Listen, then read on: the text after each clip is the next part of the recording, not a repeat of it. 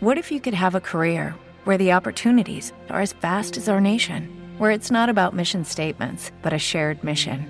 At U.S. Customs and Border Protection, we go beyond to protect more than borders from ship to shore, air to ground, cities to local communities. CBP agents and officers are keeping people safe.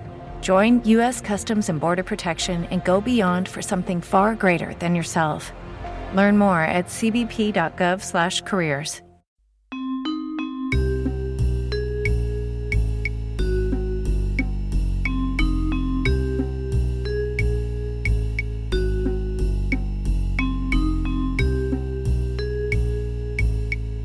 En alto rendimiento estamos de nuevo con Jaime Mestre, licenciado y máster en Psicología del Deporte, doctorando en Ciencias de la Actividad Física y la Salud, docente universitario de Psicología del Deporte y psicólogo deportivo del Club Universidad de Chile. Hola Jaime, buenas tardes. Hola, ¿qué tal? ¿Cómo estás? Todo bien. ¿Qué tal tú? Sí, muy bien, muy bien. Perfecto. Eh, Jaime, ¿qué es esto del liderazgo y por qué se habla tanto de, esta capacidad en el deporte? Bueno, el, liderazgo es básicamente una condición, yo diría, psicológica grupal, entendiendo que los colectivos, los equipos deportivos tienen un funcionamiento psicológico al igual que las personas, eh, y el liderazgo es, eh, se podría definir como la capacidad que tiene un sujeto eh, de poder influenciar el comportamiento de otras personas. Esto quiere decir entonces que quien ejerce el liderazgo eh, estaría en la condición de líder de un equipo o de un grupo de personas. Y es básicamente muy importante porque el liderazgo nos permite eh, poder alcanzar metas. Eso, eso, es, eso es fundamental. un equipo sin liderazgo eh, de seguro que va al desastre. Eh, eso es importante considerarlo. y, es tan importante, está tan de moda hoy en día el concepto de liderazgo, eh, ya que se ha instalado como uno de los ejes principales para poder explicar y entender la obtención de resultados finales por, por, parte de un equipo, ya sea este deportivo o de otra área. Jaime, ¿un líder nace o se hace? Mira, esa, esa pregunta es una pregunta que, no tiene una, respuesta eh, en este momento, por lo menos desde la psicología u otra ciencia social, pero más allá que, que, intentar buscar esa, esa respuesta a esa pregunta, lo importante es decir que evidentemente existen algunas eh, características que pareciesen ser eh, naturales o biológicas en la persona pero que sin duda, cuando uno estudia el liderazgo, se da cuenta que en el tránsito de la vida de estas personas que son llamadas líderes, eh, ha sucedido y se han dado una serie de condiciones que no son genéticas, son del entorno, eh, eh, que lo ha posicionado en la condición de líder. de, estas, de estos elementos externos que, que te llevan a ti a una situación de liderazgo, eh, hay algunos que son elementos como situacionales del contexto, del entorno que te tocó vivir en algún momento, y otras que tienen que ver con el aprendizaje de habilidades. Uno de, una de esas habilidades es la comunicación, otra es la empatía, eh, otra es la credibilidad, y etcétera, etcétera. Eh, ¿Cómo pueden adquirirse estas cualidades, estas competencias del líder? Bueno, bueno, yo, yo creo, yo siento que eh, hay como una, una manera formal de adquirirlas cuando uno se apunta en un curso de liderazgo, en un curso de psicología del deporte, eh, cuando uno se hace asesorar, no sé, por un coach, eh, entendiendo, entendiendo esta, esta, esta línea del, del, coaching como básicamente como una estrategia más dentro de un amplio abanico de, de, de estrategias de intervención psicológica, pero para mi gusto importante, eh, eh, el liderazgo se adquiere en la práctica. la práctica eh, donde tú tienes que resolver problemas, donde tú tienes que administrar habilidades blandas, donde tú tienes que lidiar con, personas, eh, donde los tiempos, especialmente en el deporte, los tiempos prácticamente no existen, las cosas son todas para, eran todas para ayer, no para ahora, ni para más, ni para un rato más. Todo eso finalmente te ayuda y te va modelando en lo que es ser un líder, eh, entendiendo que el líder es capaz de generar un efecto positivo eh, en el grupo, eh, llevándolo básicamente a la obtención de objetivos. Jaime, ¿qué papel juega en esta capacidad de liderazgo la primera impresión que damos?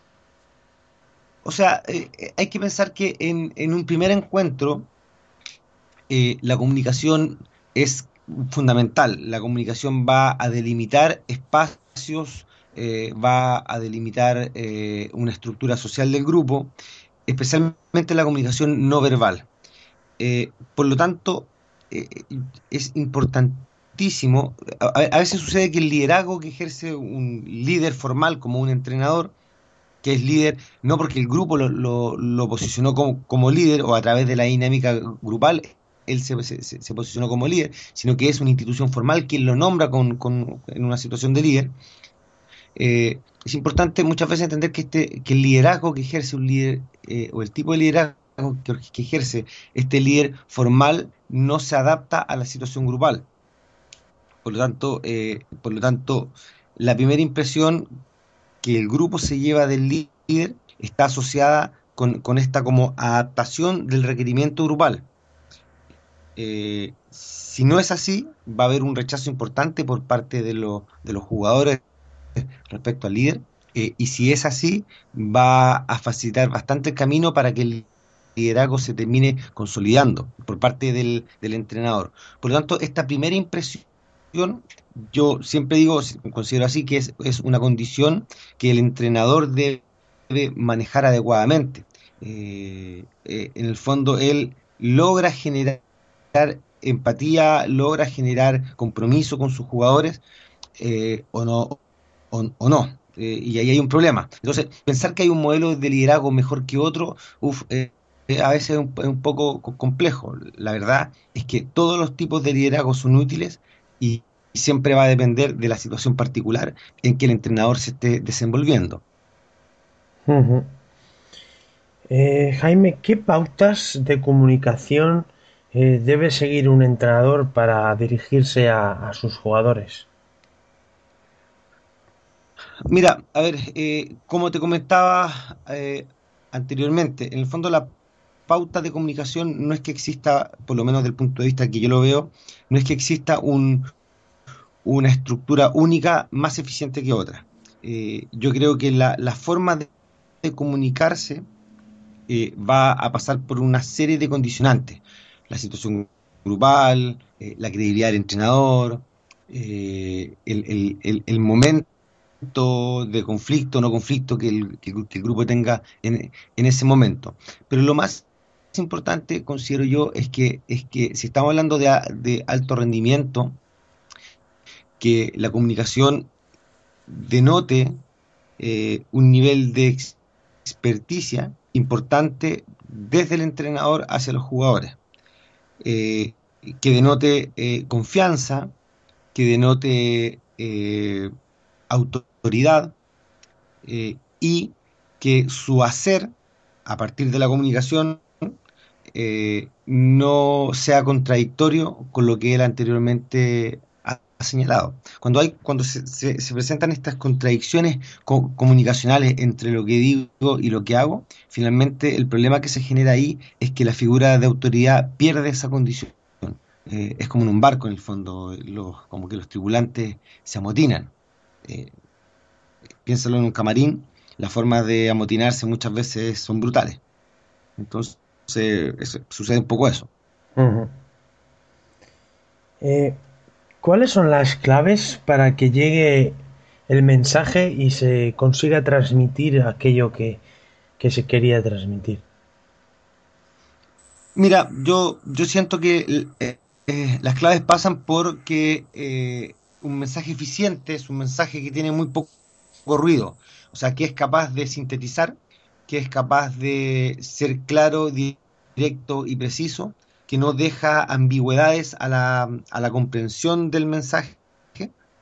Es un mensaje que se dice en el lugar adecuado, de la forma adecuada y a las personas adecuadas. Estas son, son condicionantes importantes. Eh, y debe ir acompañado eh, fundamentalmente del tema de la comunicación no verbal. Como te decía anteriormente, cuando existen contradicciones, eh, especialmente entre lo verbal y lo no verbal, se genera un vacío importante. Recuerda que la no comunicación no existe, por lo tanto, siempre estamos comunicando. Si yo uso un lenguaje verbal para señalar una idea, debo también eh, utilizar un lenguaje no verbal, corporal o del tipo que sea para, para poder eh, fortalecer esa idea que anteriormente yo dije. Eh, por lo tanto, si a mí me preguntan cuál sería la clave de la eficiencia de la comunicación, es que ésta sea en todos los espacios coherente entre sí. Eh, ¿Hasta qué punto un buen líder puede impactar en los resultados de su equipo?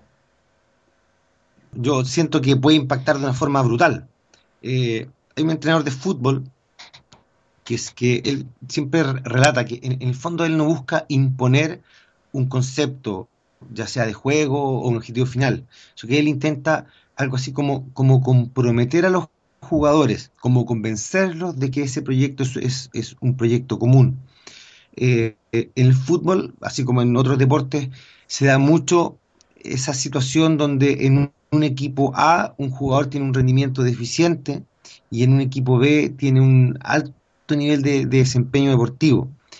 Si me preguntas así directamente si yo creo que el liderazgo o el líder, en este caso puesto la figura del entrenador, puede llegar a tener un, efecto sobre el rendimiento deportivo de los atletas, yo creo que es absoluto. Eh, hay una relación directa eh, eh, entre, entre el tipo de liderazgo y, el desempeño deportivo.